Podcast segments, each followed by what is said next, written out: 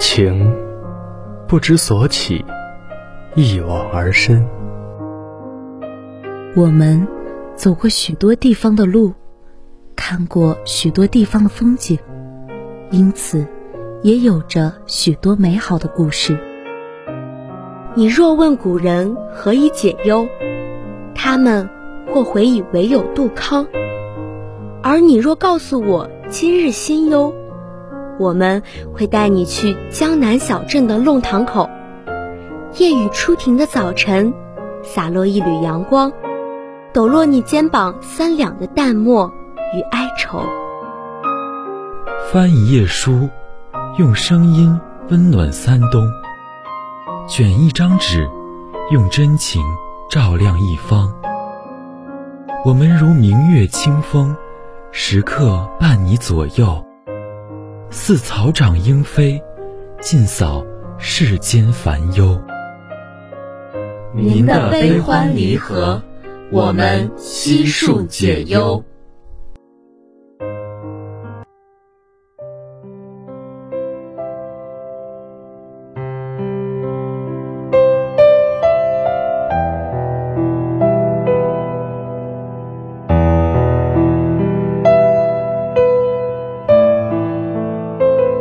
何时，偶然瞥见楼道里有一个不起眼的红色，那是一块用旧了的红布，裹挟着尘土和泥垢，在漆黑的角落里躲躲藏藏。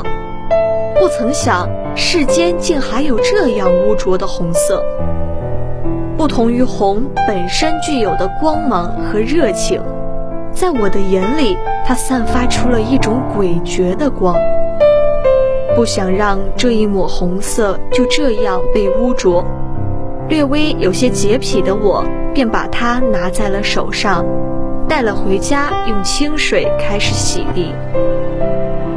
在肥皂的加持下，泡沫缓缓将其围住。我想让它在我的层层淘洗下，显露出原本光鲜亮丽的颜色，但出乎我的意料。任凭我再怎么用力，红布上的污渍已经深深进入了棉纤维之中，不可再被抹去。想来也是，棉布一旦有了垢点，那表面金沙凸起部分构成的菱形粒纹就会被破坏，不可再复原了。而无法被抹去的那个污点，就像一块屈辱的印记，深深烙印在他的肌肤之上。不想让这一抹红色就这样被污浊，略微有些洁癖的我，便把它拿在了手上，带了回家，用清水开始洗涤。在肥皂的加持下，泡沫缓缓将其围住。我想让它在我的层层淘洗下，显露出原本光鲜亮丽的颜色，但出乎我的意料。任凭我再怎么用力，红布上的污渍已经深深进入了棉纤维之中，不可再被抹去。想来也是，棉布一旦有了垢点，那表面金沙凸起部分构成的菱形粒纹就会被破坏，不可再复原了。而无法被抹去的那个污点，就像一块屈辱的印记。深深烙刻在他的肌肤之上，但我仍想把它洗掉，因为有了污渍的红布将不似从前完美，但洗掉污渍的红布却好像又不似从前完整了。由于又无法回到过去，那最好的办法就是不要让红布再次沾染污渍。与此同时，我们唯一能做的。就是铭记，铭记那点无法消除的污渍，铭记那段无法消除的屈辱。拿着那块红布，抚摸那点污迹，试着想象，到底是谁破坏了红布原来的完整？可能是路过的邻居。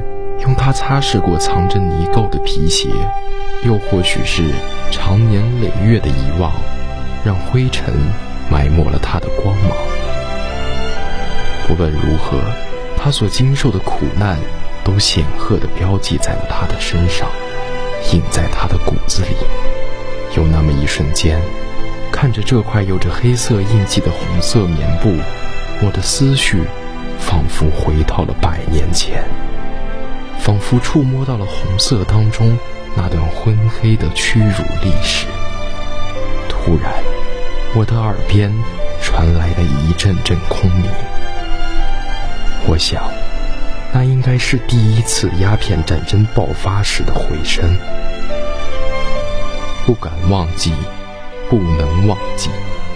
百年前的屈辱历史，在今日依旧能通过生活中的点点滴滴来回忆。那时，面对黑云压沉沉欲摧的英式巨轮，清军的一艘艘小木筏，如同螳臂挡车似被碾压；面对那一发发电光火石的大型炮弹。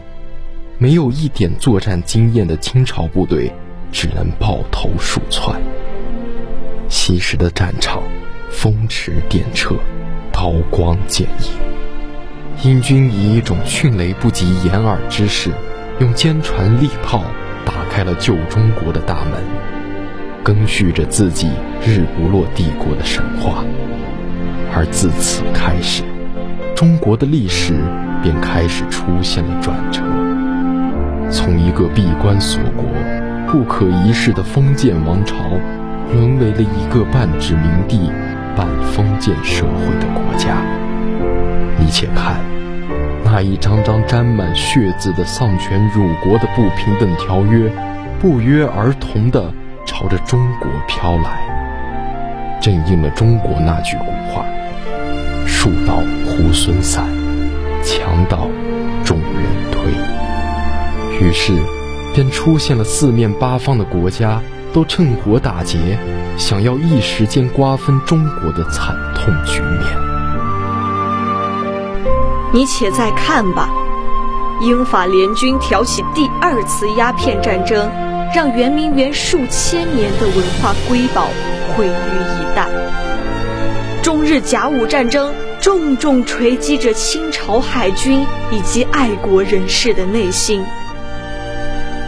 那一段段屈辱的历史，如污迹般渲染在了中华上下五千年的历史长河中，就如同在一长条红丝绸上泼洒了污秽的黑墨汁，不可再被抹去。其实不难明状，不论何时，不论何地，只要是这片土地上土生土长的人。就对这一段乌黑的历史有着刻骨铭心的记忆，而在如今，就算身在异地，就算已经过去，但那段历史仍会存在。它不仅仅作为了历史雕刻到了历史的里程碑上，更是存在于我们每个华夏儿女的心里。有那么一些时候。我总想着把那点污渍给洗掉，让其从我的视线中消失，不在那块红布上留有一丝痕迹。但是，强行洗净，不再留一些污渍的红布，就真的好吗？或者说，强行想要洗掉的东西，它真的可以洗得掉吗？诚然。我可以使用各种漂白剂对这块红布进行洗涤，在各种强氧化剂的作用下，逐渐把那黑色变得不再明显，让这块红布尽可能的还原它原来的颜色。但我不禁反思，这样做的意义何在呀？这一定会破坏了它的完整性。而深思后的我，猛然发现，在这样毫无意义的漂洗之下，黑色会突然拥有一种独特的魅力，让我在记忆的时光脑海给它留有一席之地。漂净或许是一种选择，但我更发现，自己应该是喜欢这种不再完美的完整。至少，它还让我记得有着这样一段回忆，让我看在眼里，印在脑里，让这段苦难煎熬的黑色记忆，成为源源不断的生命活力。所以，驱改、扭曲，甚至是遗忘以前的历史，这种行为是那么的无趣。它不仅不会改变人们对这件事情的印象，反而是在这种眼不见但心会念的重重调动下，让我们对此更加记忆犹新。那段历史存在的价值。就是让我们在看得见、看得清的情况下，时刻记得曾经的那个被领主、被欺负的自己，并作为自己长久的动力，而不去刻意抹去，是我们自己不去自欺欺人的，给自己遮上那块永远会被怀疑的遮羞布的最后一点良知。是让奋古西京的达摩克里斯之剑依旧高悬的强大支撑。更多的是我们承认并希望自己不会让历史再次上演的眷眷爱国热情。凝视那块黑色的污迹，那一点点的痛苦依旧刺痛着我的神经。我又将它最后一次浸湿。用尽力气将水分拧出红布，不再去管是否会带走一丝一毫的污渍。我又将它伸平舒展，想让炽热的太阳再次照射这块埋藏在楼道已久的红布。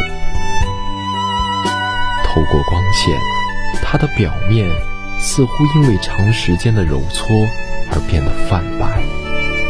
我在想，这是不是它原来的颜色呢？那块红布原来的颜色是怎样的呢？在未被加工制造之前，它可能只是一段米白色的棉纱，在经过纺锤机纺织和染料漂染过后，才成为了一块红色的布条。那什么时候成为红布？这个时间节点，对于这个意象来说，就显得十分重要了。因为人人都会记得自己的诞辰，而如今这块布被我奉为了圭臬，那它的生辰，我必要铭记。遥想百年前的中华大地。它是红色的吗？并不是。虽然度过了被蚕食鲸吞的清王朝，但中华民国在武装军阀的统治下，黎民百姓的生活更是一穷二白。那片土地是白色的，在白色恐怖下的人们过着被侵犯、被践踏的日子。每天都活得如履薄冰，战战兢兢。它又可能是黄色的，因为那是贫苦老百姓面黄肌瘦的脸庞，是除也除不完的农田，是毫无生气的漫天黄沙。直到那一年，那一日，那一艘摇摇摆摆的红船。那一位四处观望、名为王慧悟的女子，那一船有着赤子之心的爱国将士，是他们用自己的生命和鲜血将中华大地染红，是他们让这一块土地的黄色都变得金光闪闪，更是他们让中国从此有了红色的胎记。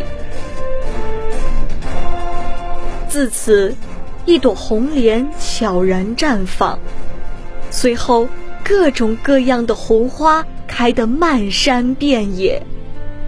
那一段黑色的历史也逐渐翻篇，而出现的那段新的篇章，是一位位红色的华夏儿女将爱国热情融注到上面，所铸成的新的史诗。最后，我把晒干了的红布收好，就算有着污渍。就算在用过好多次后会翻白，但现在它是红色。以前是红色，以后也会是红色。而那一抹红色，就是中国红，是万千中国人梦想的颜色，是中国梦的颜色。今天的解忧杂货铺到这里就要和大家说再见了。感谢导播时时，感谢编辑熊三，我是播音桂花糖，我是播音蚂蚁。我们下次节目不见不散。